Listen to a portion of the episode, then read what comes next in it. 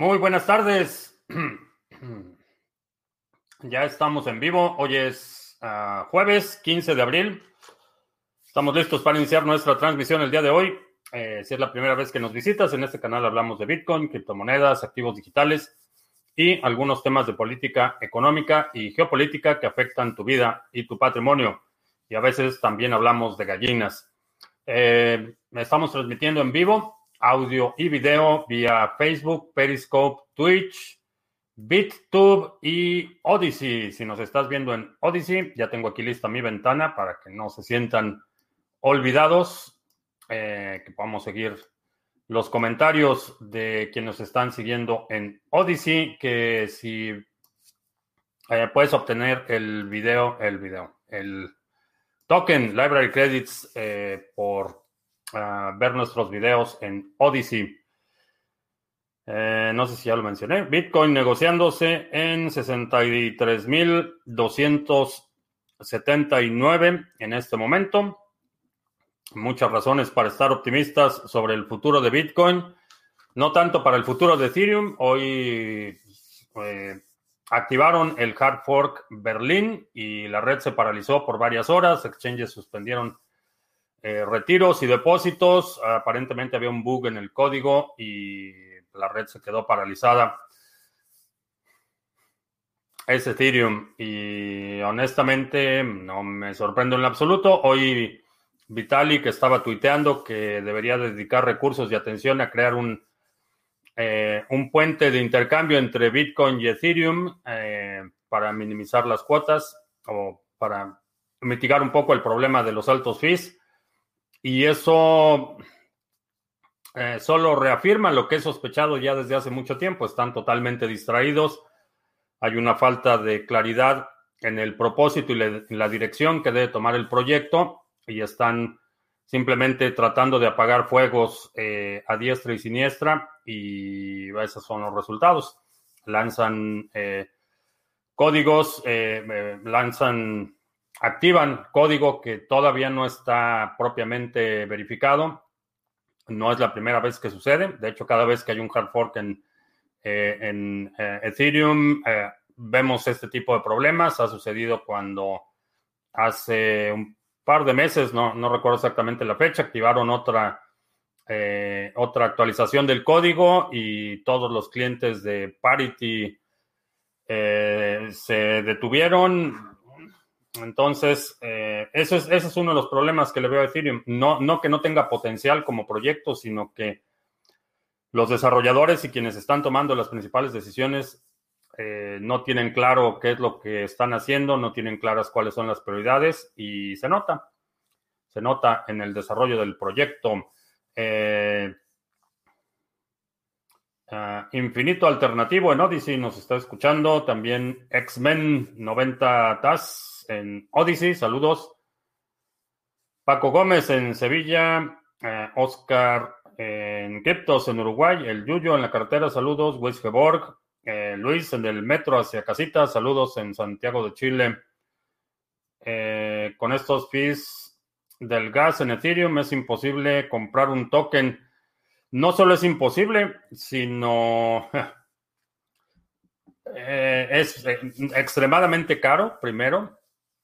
Y segundo, para quienes están viendo que los pasos eh, se disparan, pues los precios se han estado disparando y quieren tomar ganancias, eh, los fees están devorando las ganancias de la mayoría de los tokens RC20. Entonces, eh, es problemático. José Luis, que buen sonido en el Face Live, que bueno. ¿Qué pasó con CoinSwitch? Veo algunas quejas en Twitter sobre el exchange. Eh, no he escuchado nada al respecto. No he visto, no he visto qué pasó. Eh, yo en lo personal he estado al pendiente desde que me comentaban que parece que Rodrigo de Phone on the Right recibió una notificación que iban a suspender el programa de partners. Eh, he estado al pendiente, pero no he escuchado nada específico. Eh, ¿Cómo se podría utilizar cambio tóxico luego de hacer un conjoin?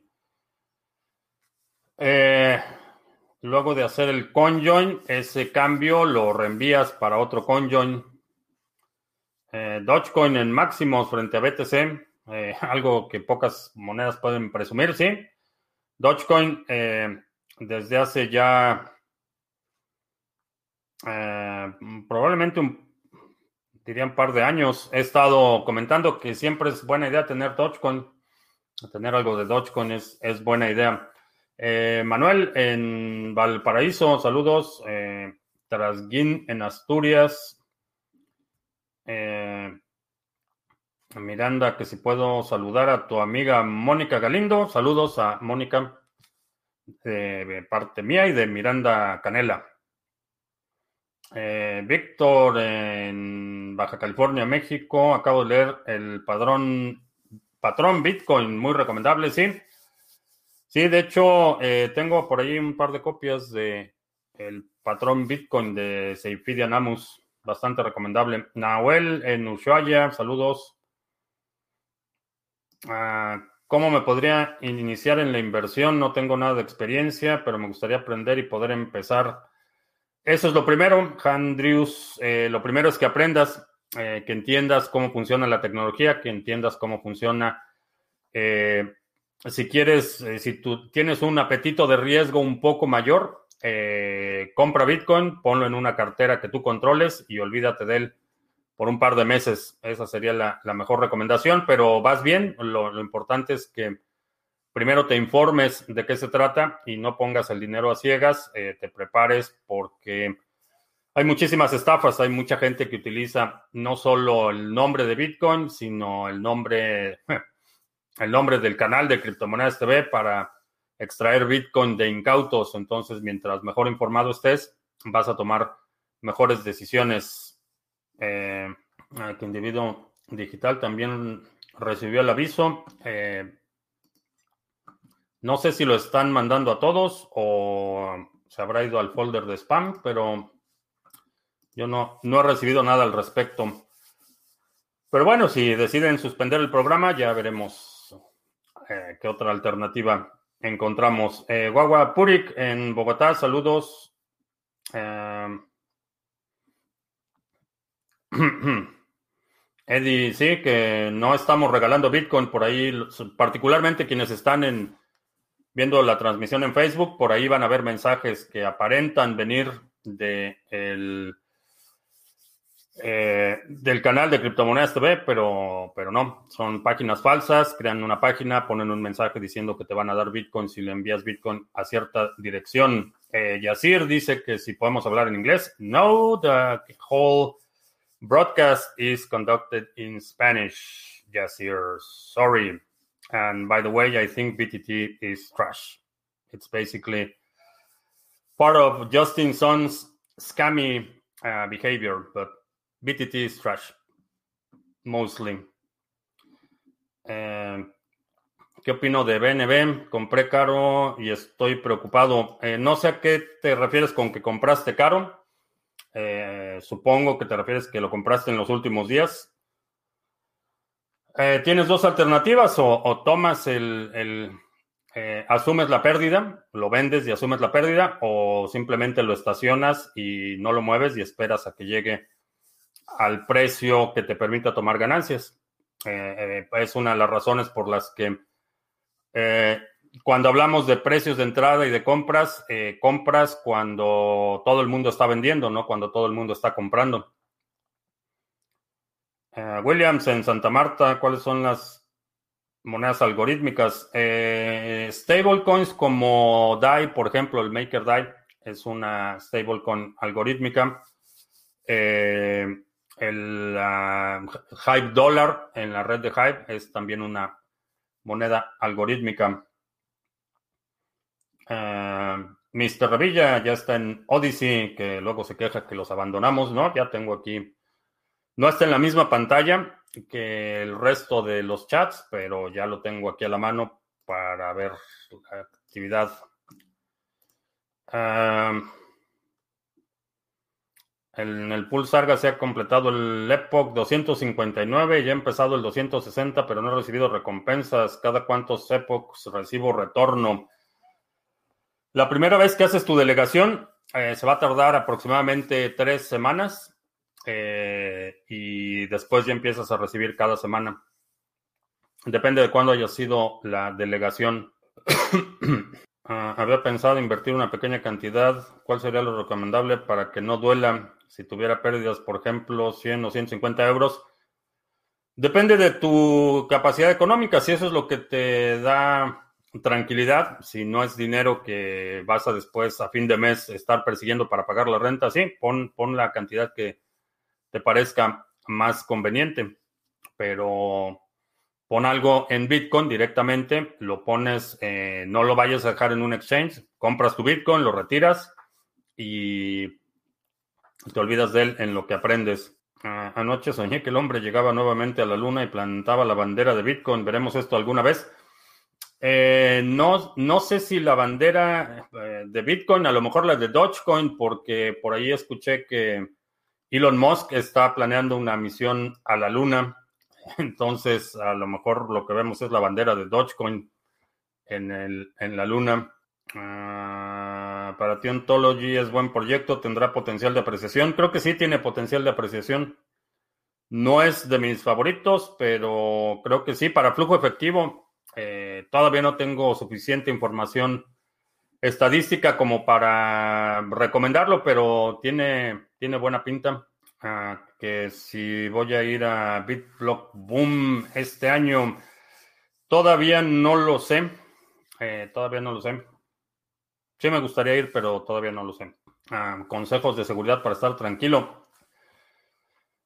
Eh, voy a hablar de... Hay tres áreas de seguridad que necesitas eh, considerar si tienes criptomonedas. La primera es la seguridad física, es decir, dónde están tus carteras, quién tiene acceso a tus llaves privadas, etcétera. La otra es la seguridad informática, que es la, el riesgo de un ataque, eh, un troyano, virus o algo que eh, pueda robar tus llaves privadas.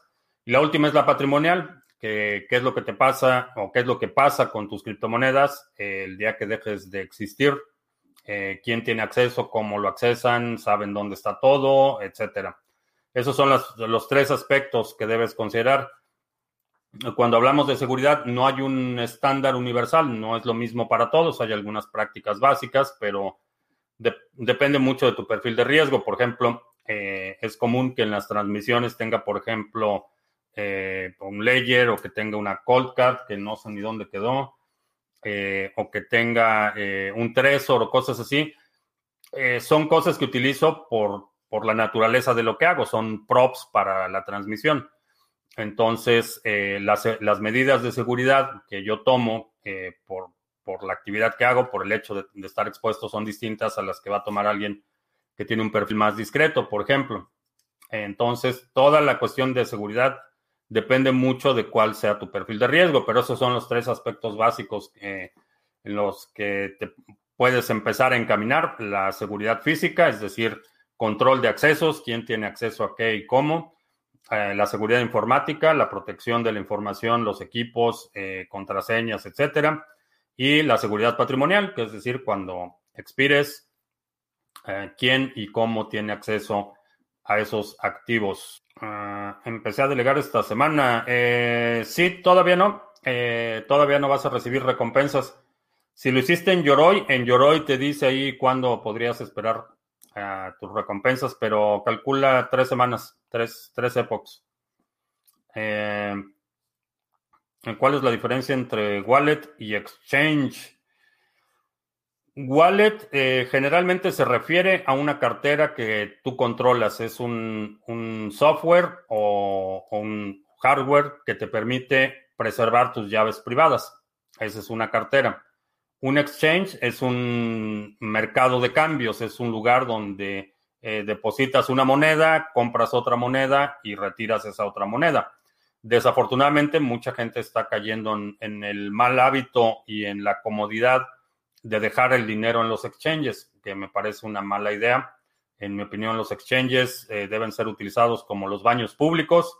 Eh, son lugares a donde vas a lo que vas y no te quedas a socializar. Eh, minimizas tu exposición y minimizas tu riesgo. Y lo mismo sucede con los exchanges. Los exchanges, por el beneficio económico que obtienen por tener todo ese dinero estacionado ahí, ofrecen muchos incentivos para que la gente deje su dinero en los exchanges, pero un exchange, el, propósito original y lo que creo que es el uso adecuado es un mercado de cambios. Eh, depositas una cosa y retiras otra. Eh, llámese dólar, depositas dólares y retiras Bitcoin, o depositas Bitcoin y retiras cualquier otra moneda, o, depositas Bitcoin, lo vendes y retiras dólares, qué sé yo. Eh, ese es el uso de los exchanges. Una, una wallet en general se refiere al, software o hardware que te permite eh, almacenar las llaves privadas correspondientes a cierta cadena. Una wallet de Bitcoin te permite guardar las llaves privadas para la cadena de Bitcoin, una cartera multiactivos, por ejemplo, una wallet multiactivos eh, como Exodus, que es una de escritorio, o un Ledger Nano, que te permite guardar las llaves privadas correspondientes a muchos, eh, muchos activos. Eh, que si conozco el proyecto Veracity, no. Eh, me parece que alguien lo había mencionado ayer o antier, pero no, no, no estoy informado. Las recompensas de ADA en general han reducido un poco. ¿A qué se debe? Eh, fluctúan, las, las, recompensas suben y bajan. Eh, una de las razones por las que creo que estamos viendo en general en toda la red y que eventualmente se irá ajustando es porque hay mucha gente que ha estado tomando ganancias, eh, están retirando de los pools y eso deprime un poco el retorno para quienes estamos haciendo stake, pero realmente si ves la gráfica del retorno, sube y baja, sube y baja y seguimos eh, como pool, el Sarga como pool sigue dentro del rango del 5,7% de retorno anual. Entonces, eh, no hay, no es una cuenta de plazo fijo, no, no hay un interés fijo que vayas a recibir. A veces se recibe más, a veces se recibe menos. Eh, el pool, el Epoch, me parece que el 259, me parece, firmamos bastantes bloques y ahorita te digo cuáles. En el 200, 257 eh, firmamos 30 bloques, por ejemplo. Eh, nos fue bastante bien en ese época. En el época eh, que acaba de terminar, el 259, firmamos 22. Entonces va a haber, va a haber fluctuaciones. No esperes que siempre vas a recibir lo mismo y tampoco esperes que siempre, eh, que cada, cada vas a recibir más que la época anterior, va, va a subir y a bajar. Eh, estamos monitoreando la situación, Tony y yo estamos monitoreando la situación de cerca para ver si hay cualquier cosa que podamos hacer para optimizar el desempeño del pool, pero asume que va, va a subir y va a bajar. Eh, Relax Music, buenas noches. si una persona se muere y tiene criptos en un exchange y ningún familiar puede acceder a ellas. Esos criptos quedan de por vida en la cuenta o a partir de un determinado tiempo el exchange se queda con ellos. Cada uno de los exchanges va a tener términos y condiciones de uso. En la mayoría de los casos, eh, un proceso legal en, el que quien sea determinado por ley el heredero legítimo de ese patrimonio podrá hacer un proceso de reclamación pero eso depende de la jurisdicción del exchange, depende de varias circunstancias. Checa los términos y condiciones de uso de los exchanges y la mayoría, por ejemplo, sé que Bitso tiene una, un apartado específicamente para cuestiones eh, de sucesión testamentaria, me parece que Kraken también lo tiene y cada exchange va a tener sus propias políticas. Eso, ese es uno de los problemas cuando le das la custodia a alguien. Eh, eh, ese alguien tiene la custodia, entonces no hay garantía de que vayas a poder recuperar. Están subiendo las monedas de alta capitalización de mercado, seguirán las de medio y al final las pequeñas. Eventualmente creo que sí, no todas, no todas, pero creo que sí vamos a ver eh, este eh, ciclo alcista se va a ir permeando cada vez en monedas con menor capitalización. Creo que sí. Ah, ¿Recomiendas el staking? Eh, no de todas, pero sí, creo que hay monedas que vale la pena participar activamente como canal. Tenemos dos pools oficiales en, en Waves y en Cardano que te permiten hacer staking delegado, que es el que prefiero porque no tienes que darle tus monedas a nadie.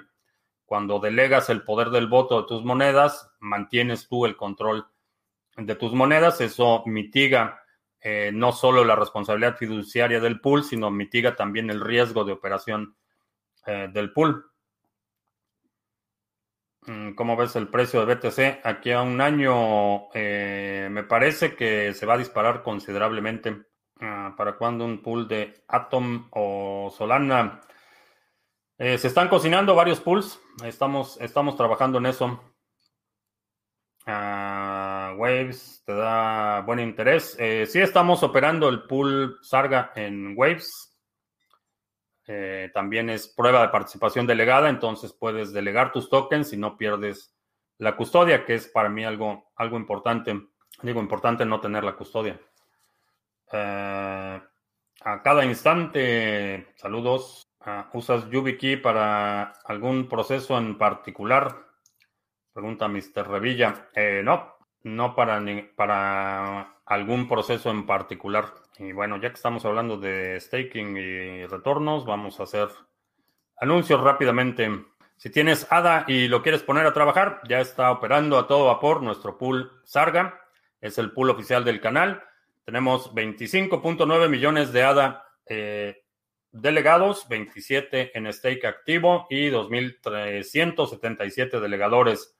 Hemos eh, minado, firmado hasta este momento 672 bloques y eh, si quieres eh, recibir recompensas por participar en el consenso, pues ya está ahí el pool Sarga. Tenemos hoy cuatro bloques, ayer cuatro y bastante bien el pool. tenemos muchos recursos de ayuda en la dirección de Discord que está apareciendo en tu pantalla. Tenemos eh, muchos recursos para que puedas eh, aprender cómo delegar, cómo funciona eh, la delegación de Sarga en la red de Cardano. También en la red de Waves tenemos el pool Sarga. tenemos 10.304 en stake activo. si quieres recibir también recompensas por participar en el consenso, ahí está disponible el pool Sarga para que pongas a trabajar tus tokens en la red de Waves. También en el mismo Discord puedes eh, obtener ayuda y detalles. Eh, también en ese Discord ya publicamos eh, la convocatoria para el primer hackathon. ahí están los detalles. El, si estás interesado en el desarrollo de Cardano, chécate el Discord para que veas la convocatoria. Estamos eh, tratando de desarrollar una solución de pagos para Cardano. Así es que si quieres participar, hay un premio ah, para el primer lugar que va a ser de... Eh, vamos a iniciar con 150 dólares para quien desarrolle esta aplicación. No es una aplicación complicada, pero puedes checar ahí los detalles. Ya está la convocatoria formal publicada allí en Discord. Entonces, si quieres, eh, si te interesa el desarrollo en, Cardano, perdón, eh, ahí está esa alternativa. ¿Y qué otra cosa? También tenemos ya eh, el grupo de trabajo de la Estrategia 2021. desarrollamos y trabajamos en distintos planes de acción para que los participantes puedan obtener un BTC en 12 meses. Ese es el objetivo. No es una promesa, no es garantía de que lo vayas a hacer. Ese es el objetivo que nos hemos puesto como grupo y eh, desarrollamos planes de acción eh, que varían en nivel de dificultad, requerimientos de capital, habilidades. Eh, ya está disponible la grabación de la sesión introductoria al programa anual y ya están también las, la lista de las 12 sesiones. Entonces puedes checarlo en criptomonedastv.com diagonal tienda. Ahí están los detalles por si quieres participar en este programa anual. Y ya hasta aquí la dueña de mis quincenas echan. You're, you're spoiling them, baby. You're spoiling them. Eh, intercambios cripto cripto con comisiones bastante competitivas. Proyecto que tenemos en colaboración con CoinSwitch. Lo puedes utilizar de forma anónima cuando es cripto a cripto. Y esto fue lo que trajo la dueña de mis quincenas. Trajo taza extra de café para la transmisión. Así es que vamos a continuar Uh, aparte de Bitcoin y Cardano, ¿cuáles otras monedas recomiendo tener en el portafolio? Eh, no hago recomendaciones específicas de monedas, hablo de los proyectos que me interesan, en los que estoy involucrado, en los que participo. Eh, en general, cada portafolio va a responder a una necesidad específica. Eh, por ejemplo, si tienes 20 años, apenas estás empezando tu vida productiva, la situación va a ser distinta, vas a poder tomar un riesgo mayor que alguien que está, por ejemplo, ya muy cercano a la jubilación. Entonces, hay muchas variables que se consideran. En general, de, hay tres criterios que utilizo para determinar en qué invierto y en qué no. Y, aunque son, eh, he hecho algunas excepciones, en general, si no es eh, descentralizado, si no es de código abierto y si no es no permisionado, eh, generalmente no me interesa demasiado el proyecto. Eh, eh, ¿Qué es descentralizado? Bueno, que no hay una entidad central que controle el proyecto. Eh, ¿Qué es no permisionado? No hay un grupo o consorcio o federación que autorice quién puede participar en el consenso y quién no. Y de código abierto que no tenga código propietario. Entonces, por, por, por no cumplir con estos criterios, he descartado proyectos como TESA, por ejemplo, eh, he descartado proyectos como Hedera Hashgraph, como Ripple, eh, como EOS, eh, proyectos que falla alguna de las tres, de los tres criterios que he establecido como importantes para ver en qué invierto y en qué no. Mm, ¿Qué debemos estudiar para participar en el hackathon? ahí checa la, convocatoria. Checa la convocatoria. Vas a necesitar tener dominio de por lo menos PHP. Eh, se va a ser básico porque es el, el hackathon, la solución que pagos, de pagos es simplemente el desarrollo de un plugin para WooCommerce. Entonces, PHP sería lo óptimo. Ah, Leonardo, si decidiese vender una criptos a fiat, las cuales guardo en una wallet hardware, ¿a qué sitio debería ingresar? Ya que no es el mismo método que un exchange centralizado. Eh, tú determinas eh, si quieres, tienes Bitcoin y lo quieres pasar a euros, dólares o cualquier otra cosa. Eh, tú determinas en qué exchange lo vas a hacer. no, hay, no hay uno universal, vaya. No te puedo decir, vas a este. lo puedes hacer en BISC y HODL HODL, que serían mis, ah, mis, principales recomendaciones. Son exchanges en los que puedes intercambiar cripto a fiat eh, sin necesidad de eh, exponer demasiada información personal, por ejemplo. Eh, son exchanges peer-to-peer, conectan gente que quiere comprar con gente que quiere vender y, de esta forma puedes cambiar a fiat. O puedes utilizar, dependiendo del país en el que estés, puedes utilizar un exchange como Buda.com si estás en, en, alguno de los países donde opera Buda o o Bitso o Kraken o Bitstamp o qué sé yo, cualquiera de los exchanges principales o Binance si quieres. Mm, Juan no tiene ni 0.5 BTC, pero tiene una buena cantidad de hadas de legado. Sería cambiar el mejor cambiar el hada por BTC. Mm, no lo sé, depende cuál sea la prioridad de Juan, pero lo que haría, eh, si esa fuera la, la situación y quiero rebalancear mi portafolio, lo que haría es ir pasando las recompensas que recibe Senada a BTC. Ah, ¿Piensas que en un futuro se puedan quemar monedas de Cardano? No lo creo a nivel de protocolo. Lo que creo que va a suceder, como ha sucedido en, todas las redes, va a haber un porcentaje de monedas que se pierden de forma permanente. Usuarios que que pierden las llaves de su cartera, que se, no tenían respaldo de la computadora, usuarios que mandan a direcciones que no existen y un largo etcétera.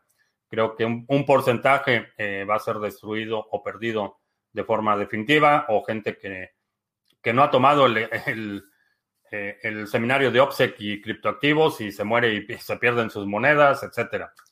Eh, creo que va a haber un porcentaje que se pierdan de forma permanente. Ah, para que tomen notas, un amigo compró 10 Ethereum en un exchange llamado KuCoin en el 2017 y se le olvidó la clave de iniciar sesión y le han pedido hasta lo imaginable, IDs de toda dirección y le dicen necesitamos más información. Yo estoy casi seguro que ellos tienen en sus manos, pero él ya tiró la toalla.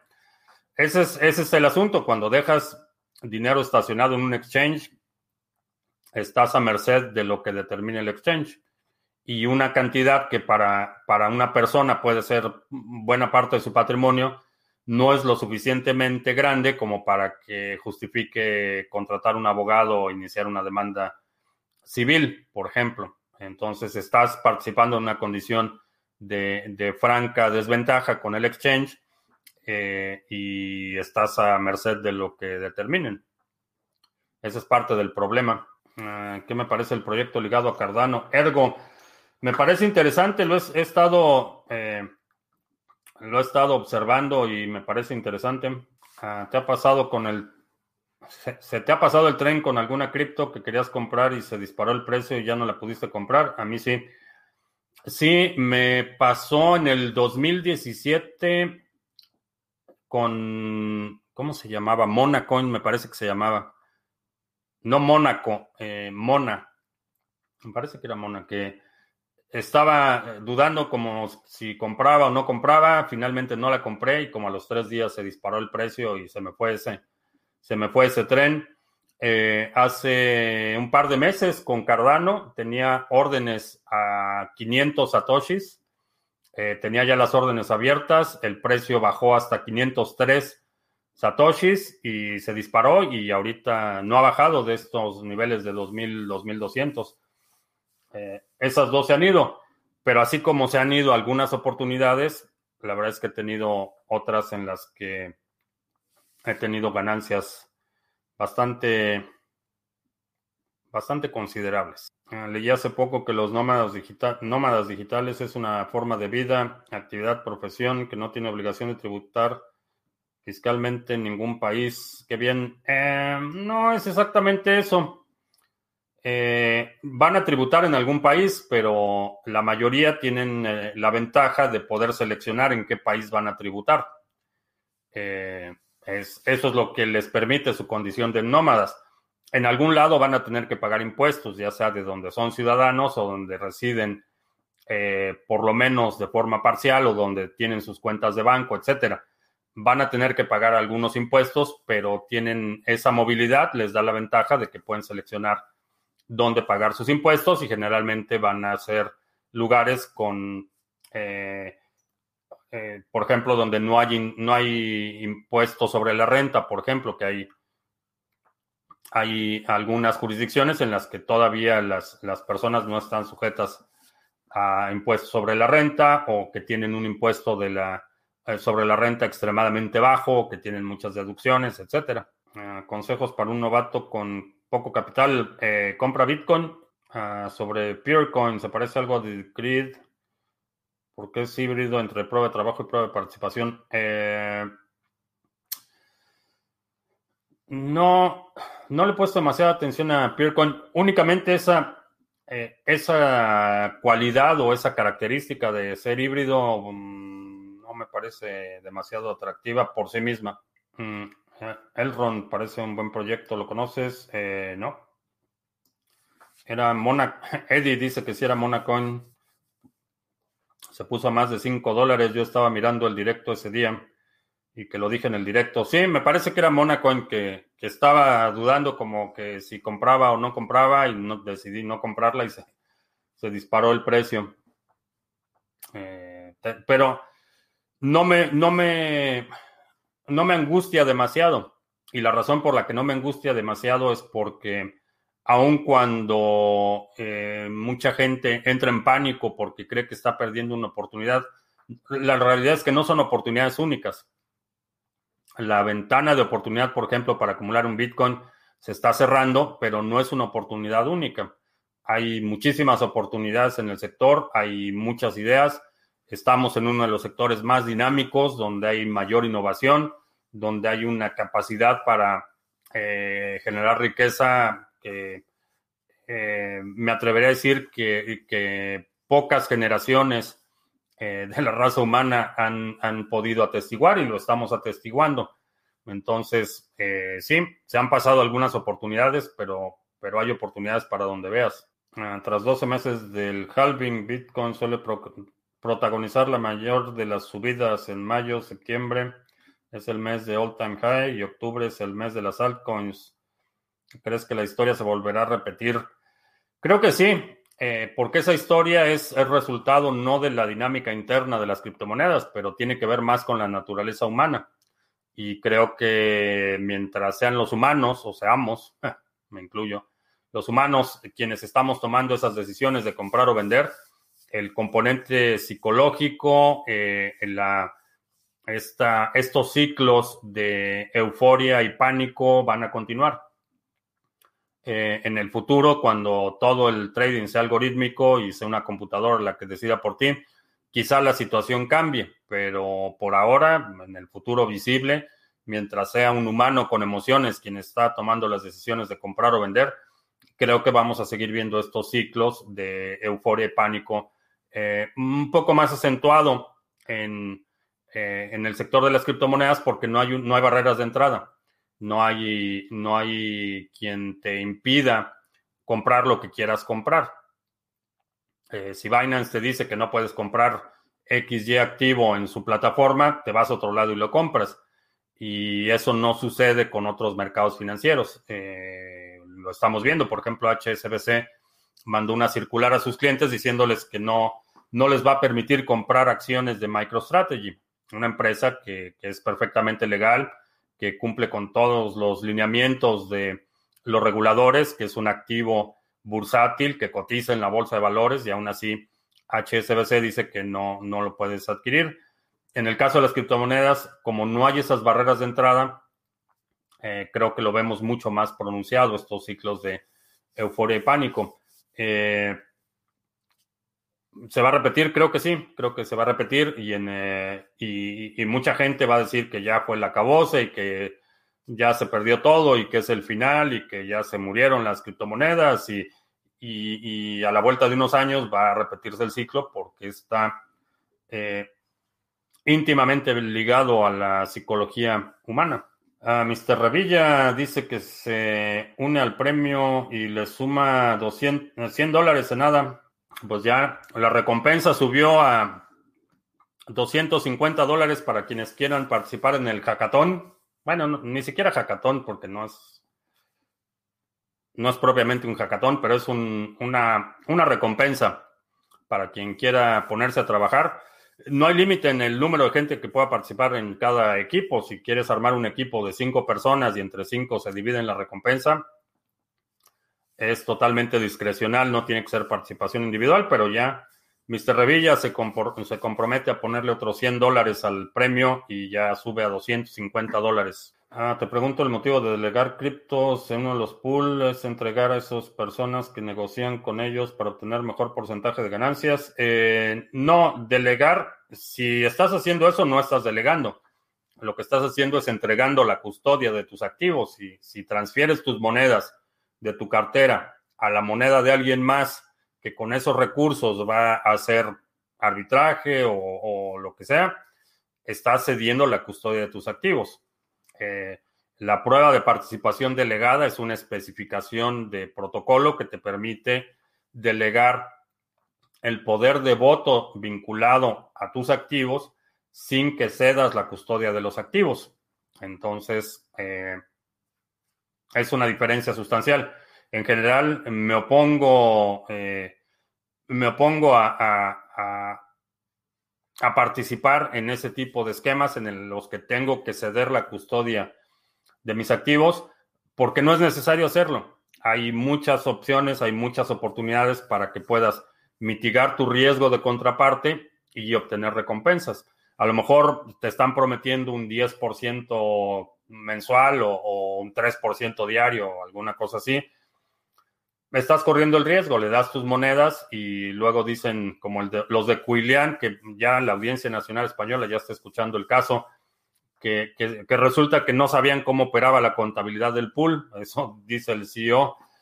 Entonces, eh, no le des tu dinero a nadie. Eh, este, la, la, principal ventaja y la principal fortaleza de este sector, de esta tecnología, es que te permite ser tu propio banco, mantener una custodia soberana de tu patrimonio, de tu riqueza y cederlo a cambio de la promesa de un retorno extremadamente alto, mm, me parece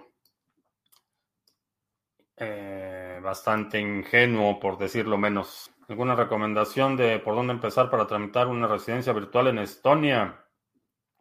Eh, el primer paso es que llenes la solicitud, eh, que llenes la solicitud, contactas, vas a llenar, el formulario, esto lo haces mediante la embajada o consulado de Estonia en tu país, eh, llenas el formulario, pagas eh, el trámite eh, y eventualmente cuando lo aprueben vas a tener que ir personalmente a la embajada o consulado a recoger el documento. Es, como funciona. Qué tan complicado va a ser el trámite o qué tan simple va a depender de cuál sea tu país de nacionalidad o de residencia individuo digital que le pone otros 50 ADA al premio, ya va en 250 dólares más 50 ADA. Ah, le recomendé un amigo que está interesado en aprender sobre, sobre Bitcoin, que primero aprenda la tecnología blockchain. ¿Es correcto? No. No, blockchain, particularmente hablando de Bitcoin, blockchain es un subproducto de Bitcoin. Es un, le llamaría un mal necesario para que Bitcoin pueda operar por sí mismo no tiene mérito. Es un proceso que por diseño se ha hecho lento, entonces como mecanismo de almacenamiento de datos es un, esquema que se ha desacelerado intencionalmente, que se ha hecho lento para poder alcanzar el consenso global en un tiempo determinado. Entonces, si quiere, si le interesa Bitcoin, lo primero que tiene que hacer es aprender de Bitcoin. Blockchain es realmente un subproducto. Y para eso hay un libro bastante bueno que se llama, man, de hecho, dos libros. Este se llama Inventemos Bitcoin. Es un libro un poquito más técnico que hace una reconstrucción, una, eh, una autopsia, digamos, del el proceso de desarrollo de Bitcoin. Este, bastante recomendable, es un poco más técnico, no mucho más, pero sí tiene, por ejemplo, eh, algunas fórmulas y cosas así que... Bueno, no sé si se ven. Tiene algunas cosas que con álgebra básica podrías, podrías entender todo esto. O te puedes saltar, pero es un, una reconstrucción de cómo se creó Bitcoin. El otro es... Eh, el pequeño libro de Bitcoin. Este me parece que ya está la versión en español también disponible. Eh, creo que sí. Es una compilación, es el punto de vista de distintas eh, personas involucradas en el desarrollo de Bitcoin, por qué es importante, cómo funciona, etcétera. Son dos recursos con los que puedes empezar. Eh, y la cuestión de blockchain es, repito, es subproducto. Eh, si le interesa Bitcoin, que empiece por Bitcoin, que empiece por leer el white paper. Ah, que si me he vacunado contra el COVID. No, todavía no. Todavía no. Eh, todavía no me llaman. Ah, ¿Cómo se participa? ¿Cómo si asumo que te refieres al mini hackathon? Eh, chécate en el, en el canal de Discord de Sarga. Ahí están, ahí están los detalles, está el, texto de la convocatoria completo y pues exponer preguntas si tienes preguntas, por ejemplo. Pero básicamente es una convocatoria para desarrolladores. Queremos desarrollar un plugin para eh, WooCommerce que te permita recibir pagos en Cardano y en monedas nativas de la red de Cardano. Es básicamente eso. Es el desarrollo de un plugin. Es buena idea ir comprando tokens de Cardano en Uniswap. No he visto, Cardano no es un token de Ethereum. No he visto Cardano en Uniswap. A lo mejor es un Wrapped eh, Cardano o algo así. Eh, no, evitaría Uniswap. Las comisiones en Uniswap son ahorita astronómicas en general en toda la red de Ethereum. Ah, ¿Qué opinión tengo de las plataformas de derivados de blockchain? Plataformas de derivados, no sé si te refieres a instrumentos derivados, opciones, contratos, futuros y esas cosas. Ah, ¿Por qué se disparó Dogecoin? Ya rebasó los 20 centavos de dólar. Eh, lo han estado promoviendo Mark Cuban, el dueño de los Mavericks de Dallas y de participa en el programa de Shark Tank. Entre él y Elon Musk están haciendo ahí su mini competencia de ver quién promueve más Dogecoin y es una de las razones por las que ha estado subiendo tanto. Eh, por, eh, por ahí escuché que parece que lo van a tratar de empujar hasta un dólar, pero vamos a ver. Ah, eso de opciones y esas cosas. Mm, son para traders profesionales, es gente dedicada, si no tienes experiencia en trading, si no tienes una base, una metodología de trading eh, que haya funcionado, eh, te van a desplumar. Eh, esa es la realidad. Todas las, lo que son opciones y derivados son para... Estás nadando con tiburones y si no tienes por lo menos los dientes afilados, te van a desplumar. Mm, personalmente, lo primero es aprender sobre el dinero y luego Bitcoin es más entendible. Sí, es una forma de hacerlo. Una vez que entiendes cómo funciona el dinero, la, eh, la respuesta o la, la, propuesta de Bitcoin parece algo totalmente obvio. Ah, ¿Dónde puedo comprar tokens de contratos inteligentes para Cardano? Eh, que yo sepa, todavía está en, beta, uno de los principales mercados de liquidez, todavía está en beta. Eh, no sé si hay algún mercado que ya haya listado tokens de Cardano, no lo sé. Eh, en este momento, la única forma sería con quien emite esos tokens. Ah, ¿Qué opino de eToro para invertir? eToro es una, una plataforma que ya tiene décadas en el mercado. Empezó como, eh, si, no, mal recuerdo, empezó con Forex. Eh, ya tiene mucho, mucho tiempo operando.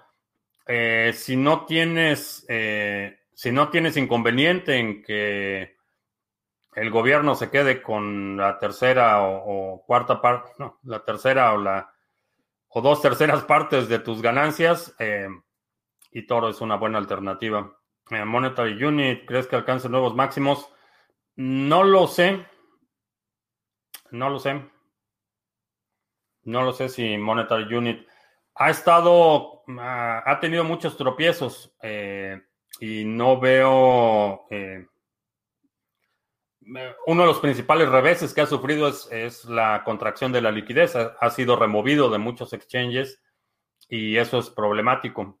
No sé si para cuando llegue o, tome el suficiente impulso vaya a estar listado en exchanges que permitan eh, eh, atraer el volumen eh, que se requiere para que llegue a su nuevo máximo, pero vamos a observar. Ah, Leonardo, ¿existe algún motivo o detalle el cual nos indique que una cripto será una altcoin antes de que suba su precio?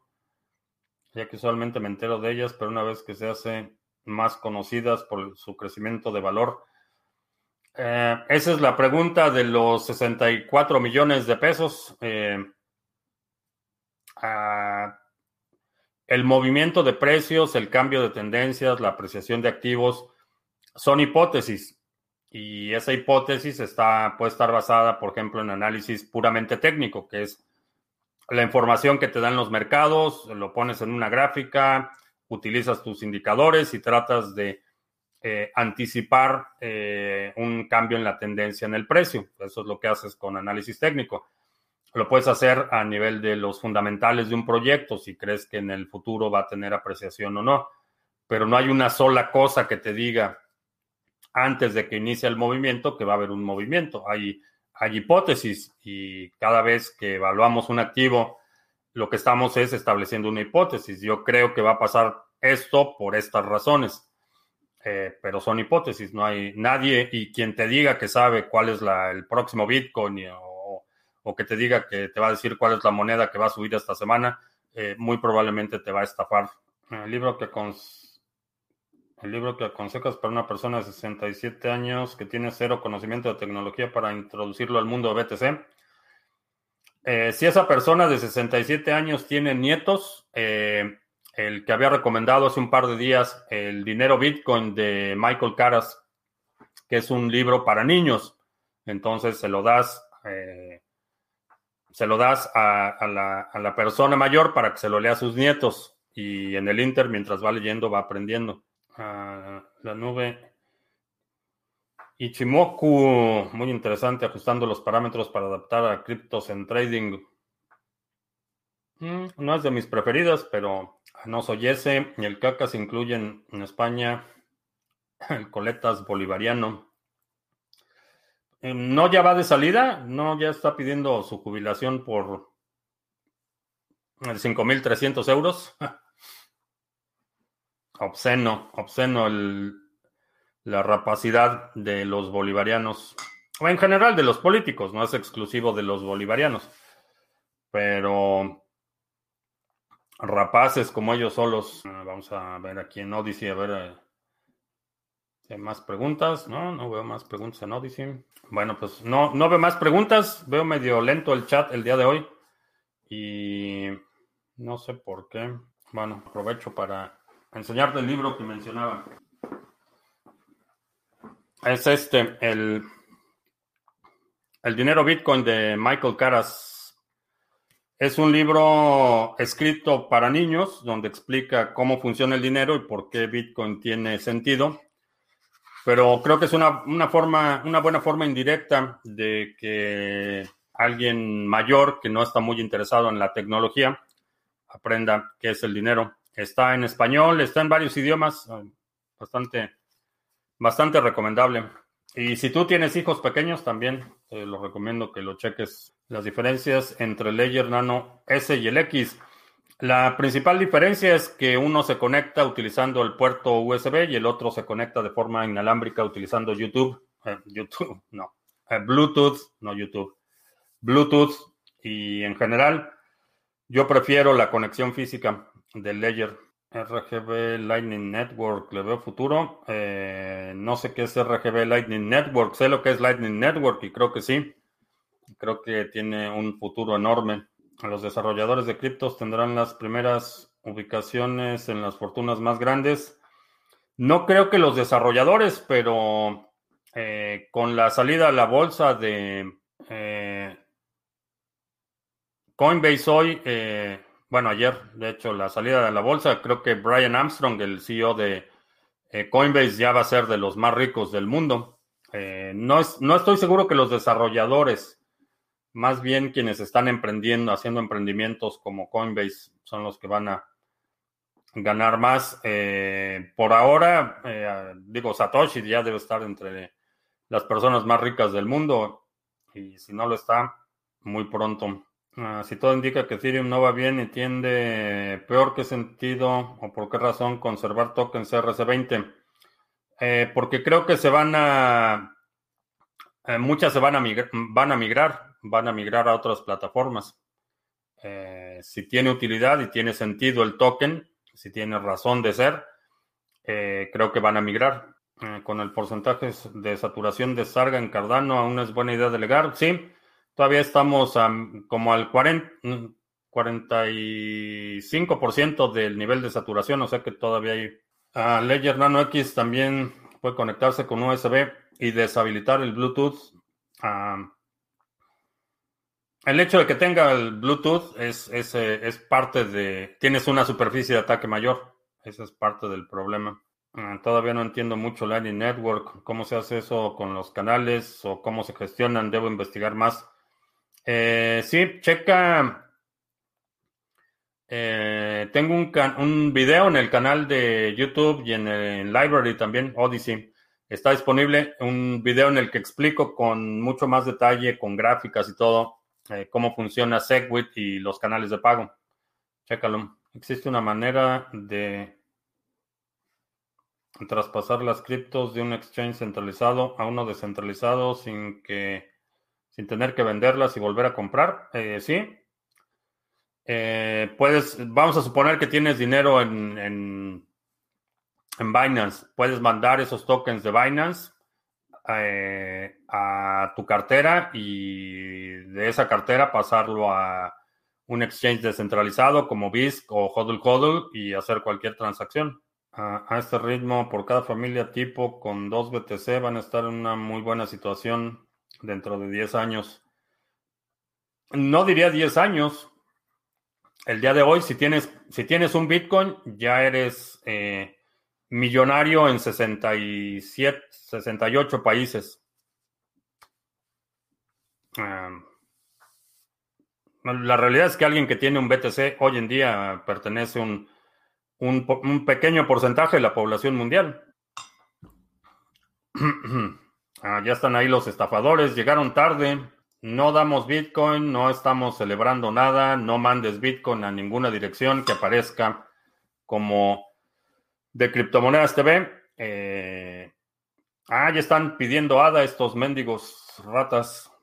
Eh, no, no les mandes ADA, no les des ADA, no estamos eh, regalando nada, no hay ninguna promoción en Facebook.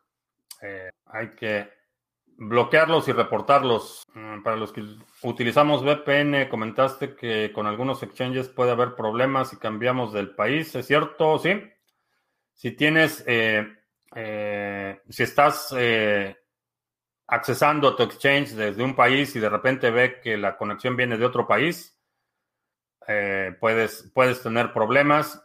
si, por ejemplo, registraste una cuenta con identificación de un país y estás continuamente accesando desde otro país, también tienes, puedes tener problemas. En, un determinado momento, el exchange tiene toda la facultad discrecional de suspender tu cuenta, de cancelar tu cuenta o de pedir documentación extra o qué sé yo. ¿Algún hardware wallet multicoin que te guste, especialmente fuera de los típicos Trezor y Ledger? No, no te podría recomendar ninguno. Eh, si vas a estar utilizando para, para Bitcoin, eh, te recomendaría que checaras Coldcard, pero multiactivos. No he probado ninguno ninguno fuera del Trezor el Ledger. Tengo un. Ya se me olvidó cómo se llama. Es uno que no he probado todavía, pero en Binance yo tuve problemas con una VPN y lo, lo que hice fue conectar una VPN de México, dice el vato con botas. Se envió mis hadas de Binance a mi Ledger. Estos hadas serían contemplados por la hacienda pública, pero ¿qué sucede con los rendimientos generados en Sarga? Eh, en teoría, y depende de en qué país estés, porque las leyes son distintas en cada país, en teoría, eh, cualquier cosa, cualquier actividad productiva que desempeñas y que te produce un beneficio constituye un ingreso y se debe reportar. Ahora, como lo compraste en Binance y hay un registro, un precedente, no solo de esa compra, sino de la transferencia a otra cartera, y esa otra cartera está generando un beneficio, eh, en teoría sí deberías eh, declarar esos ingresos. Ahora, ¿cómo, cómo los declaras? Depende del país en el que estés y etcétera. Ah, si tuvieras que donar un porcentaje de tus ganancias, ¿qué causas perdidas las escoges? Eh, no tengo que donar. Digo, vaya, no es, no es una situación excepcional. He, donado buena parte de, no buena parte de mis ganancias, pero buen dinero eh, a distintas causas. En general no, no, hago anuncios de eso, pero, pero he donado. Eh, hay dos, dos, organizaciones en particular ah, con las que he contribuido, a las que he contribuido. Eh, que tiene que ver con eh, fondos de defensa legal, básicamente. Ahora, eh, donarle a causas perdidas a lo mejor no es una buena idea. Es mejor donarle a causas que tienen potencial de prosperar o de generar cambios. Mm, ¿Qué me parece Bet, BetChain. No, no tengo todavía una opinión formada de BetChain. Eh, AXA ya acepta criptos. Alguna vez veremos que la mayoría de las aseguradoras integrarse al ecosistema. Eh, no, es, no acepta criptos, acepta, Bitcoin. Anunció la aseguradora AXA, que es de las más grandes del mundo, o quizá la más grande del mundo, eh, que ya va a aceptar Bitcoin como medio de pago, pero específicamente Bitcoin, no, no criptos. Mm, yo me conecto a Binance con VPN de México, dice Infected Tunnel. Eh, los exchanges que recomiendo. Ah, ya lo puso ahí Manuel. Hodl Hodl. Y Bisbian Pop Sesión. Uh, KuCoin es un buen exchange. Eh, tienen buena liquidez, tienen buen volumen. Eh, más centralizado de lo que me gustaría, pero, pero tienen, tienen buen volumen. Si tenemos algún Discord, eh, no. Público, no. Tenemos un Discord para los que participan en los pools de staking que tenemos y tenemos otro Discord, pero ese es no es público. En mi opinión, prefiero pagar con fiat en vez de darles mi BTC. Eh, sí, sí, definitivamente no le pagaría no pagaría consumibles con Bitcoin, pero es, importante porque eh, eh, es como un termómetro que te da la temperatura del apetito institucional por Bitcoin. Pero sí, definitivamente utilizar tu Bitcoin para pagar un seguro eh, me parecería una mala idea.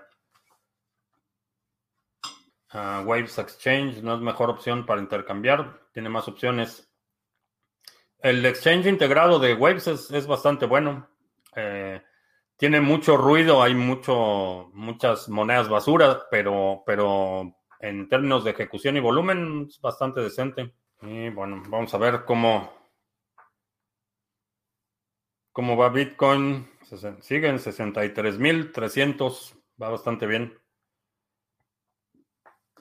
Ah, ¿Cómo participar en el exchange de Waves? Eh, necesitas ir a la página del exchange de Waves y crear una cuenta. Si no tienes una cuenta, eh, guardar tu llave privada porque te genera una llave privada a la hora de crear tu cuenta. Eh, creas tu cuenta y ya puedes empezar a, depositar, retirar o hacer los movimientos que quieras hacer. Esta season, ¿qué diferencia tendrá con la anterior? A mi parecer, que creo que va a ser más prolongada que la anterior.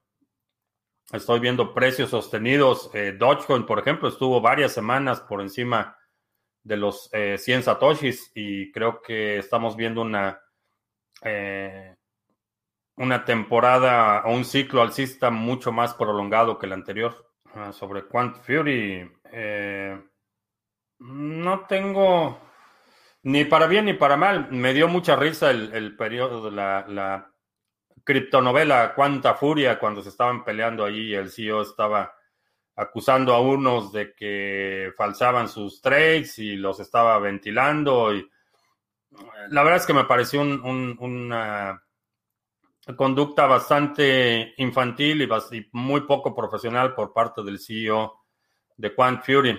Eh, fuera de eso, no tengo idea ni de sus ni de, su infraestructura, ni de su ejecución, ni de nada, eh, esa fue la impresión que me quedó, que el, que el CEO es bastante, muy poco profesional y bastante temperamental, cosa que en general no es bueno cuando le vas a dar custodia de algo a alguien, eh, no quieres un berrinchudo.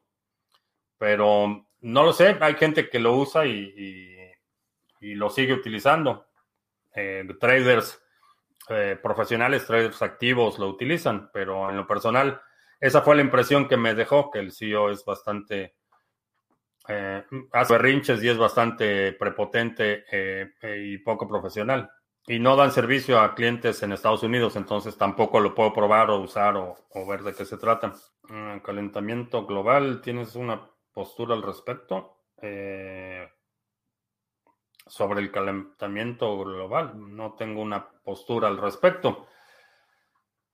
Ah, creo que es innegable eh, el impacto de la actividad humana en el ecosistema. Es indudable que, la, actividad humana tiene consecuencias. Cada acción humana incurre en un gasto energético. Ese gasto energético tiene que salir de algún lado. Es, vaya, física a nivel de sexto de primaria.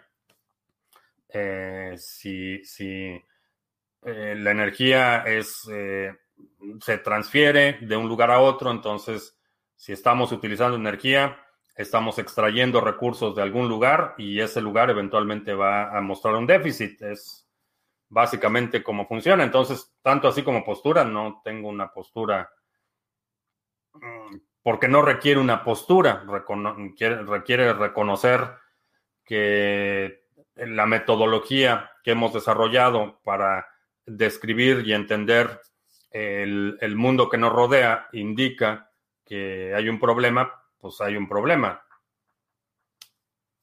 Fuera de eso, creo que se subestima en muchos sentidos la, la capacidad de innovación y adaptación. Creo que muchas de las medidas que los gobiernos están proponiendo son bastante mediocres en, el mejor de los casos o francamente nocivas en el peor de los casos. Creo que eh, en, mientras hay el incentivo de eh, resolver un problema, eh, la gente va a buscar resolver un problema. Si hay el, incentivo lo suficientemente grande. Si en lugar de incentivar la innovación, lo que se hace es reprimir la innovación,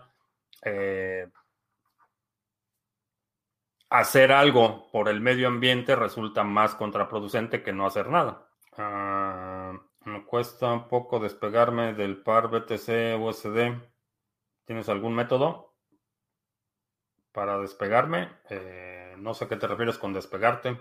Ah, quizá en vez de fabricar cosas con obsolescencia programada, hicieran un cambio en la durabilidad y reparabilidad. Sería bueno para el cambio climático cuando las ganancias de las ventas en las ganancias de reparación. Eh, es, eh, no quiero sonar como Seyfidian Amus, pero, pero es parte del, del modelo Fiat. La razón por la que las compañías tienen que crecer continuamente y tienen que vender cada vez más y la forma, una, la obsolescencia programada es una de las formas para vender más, es porque vivimos en un modelo de dinero basado en deuda. Entonces, para poner una fábrica de chips, necesitas incurrir, necesitas dinero para crear o generar ese dinero, se crea una deuda, entonces siempre estás persiguiendo el interés y ese interés nunca se detiene, entonces el crecimiento no se puede detener. Entonces, no importa qué tan estable sea tu negocio, si tu negocio no está creciendo año con año, estás perdiendo dinero. Y es parte de este modelo de, de eh, depredador de la riqueza. Todo dinero genera deuda y esa deuda genera intereses, entonces año con año la misma cantidad de dinero requiere un mayor ingreso para cubrir los intereses. Entonces, eh, cuando vivíamos en, en, periodos donde el dinero era dinero duro, tú podías tener un taller de reparación de algo y y ganar lo mismo por 20 años y estarías en, una condición bastante buena. Hoy en día, si ganas, eh, vamos a suponer, si tienes un taller de reparación y ganas 50 mil euros un año, si al siguiente año vuelves a ganar los mismos 50 mil euros, ya estás perdiendo dinero. Y si al tercer año sigues ganando 50 mil euros, entonces la, la pérdida se va acumulando. ¿Qué es lo que tienen que hacer todos los negocios? Es expandir mercados a toda costa, reducir costos a toda costa y, una de las consecuencias de este modelo es la obsolescencia eh, programada. Eh, las cosas desechables eh, son desechables no por la conveniencia como te lo ofrecen, sino porque al ser desechables necesitas estar comprando, comprando, comprando, comprando, comprando, y eso asegura que las empresas siguen creciendo, creciendo, creciendo, y le pueden ganar la carrera a la deuda que sigue creciendo, creciendo, creciendo. Es, parte, eh, es parte del modelo.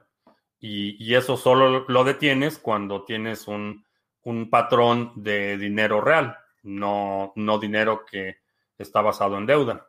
Ah, Ethereum está. Ethereum les está pagando las últimas semanas a los mineros antes de despedirse de los GPUs. No lo sé, no sé, vamos. Eso todavía está por verse. Mi hipótesis es que los mineros van a hacer lo posible por mantener viva la cadena. Ah, para ¿Es necesario poner un número móvil o solo con el correo puedo ganar en libraries? Ah, no me acuerdo. Eh, la cuenta en library tengo con esa cuenta, no sé, a lo mejor por lo menos dos años o quizá tres años con la cuenta en library. Entonces, la verdad es que no me acuerdo cuando abrí la cuenta si pidió teléfono. No lo creo, pero no te puedo. Si alguien se acuerda o alguien ha creado una cuenta recientemente, que nos comenten. ¿Qué requisitos te piden regularmente los exchanges para crear una cuenta corporativa?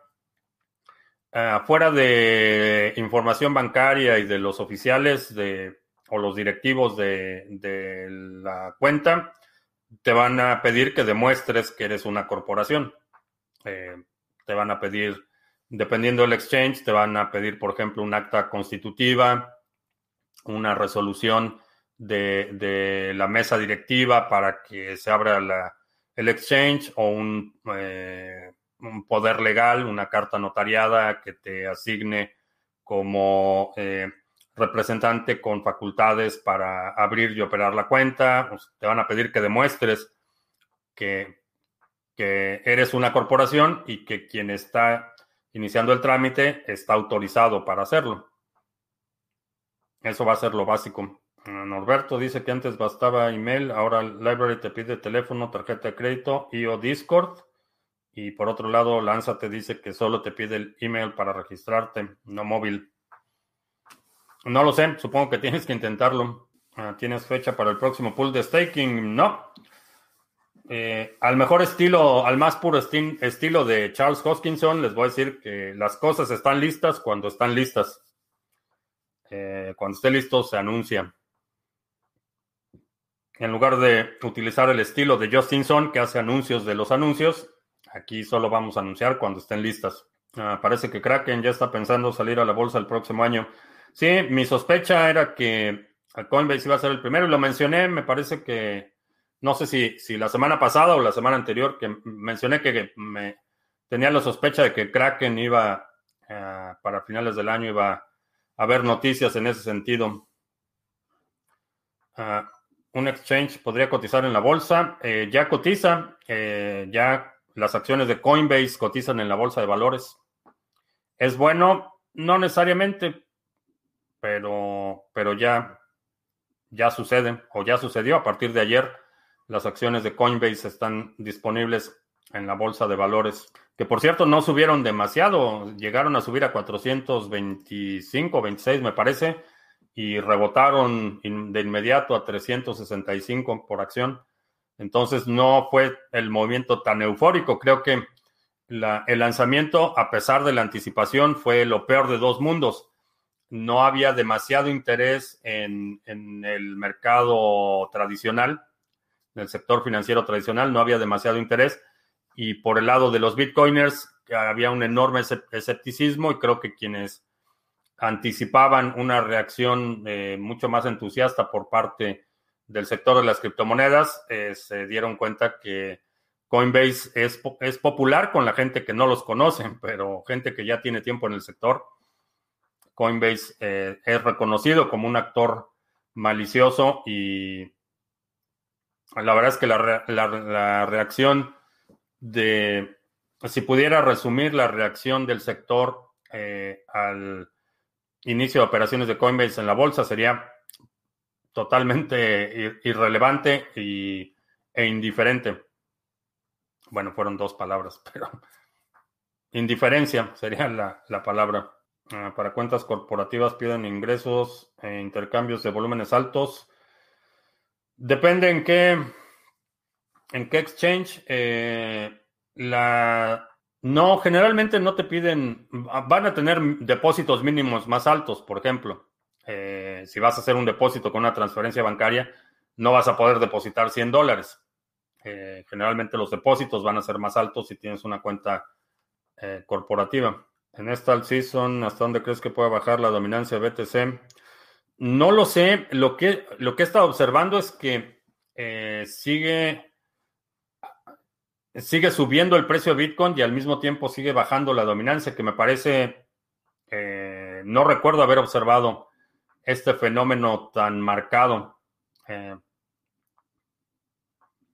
BBVA participa en Coinbase, ambos actores maliciosos. Sí, son Coinbase para, para todos los efectos prácticos es realmente un, es un banco. Eh, depende de los bancos y opera como un banco y espía a sus usuarios como un banco y abusa de sus usuarios como un banco. Ah, me atrevería a decir que es un, un banco disfrazado. Y bueno, pues son 8.30. Con esto vamos a terminar. Eh, te recuerdo que estamos en vivo lunes, miércoles y viernes, 2 de la tarde, martes, jueves, 7 de la noche. Si no te has suscrito al canal, suscríbete, dale like, share, todo eso. Los domingos publicamos nuestro resumen semanal. Si hay algún segmento de la transmisión de hoy que quieras sugerir para este resumen semanal, deja un comentario aquí abajo con la marca de tiempo para considerarlo. Eh, también te recuerdo que está el hackathon.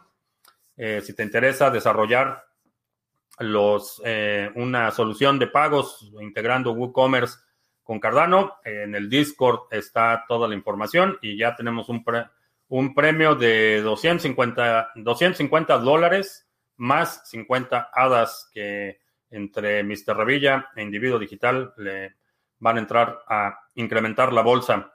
Y creo que ya, eh, por mi parte es todo. Gracias y hasta la próxima.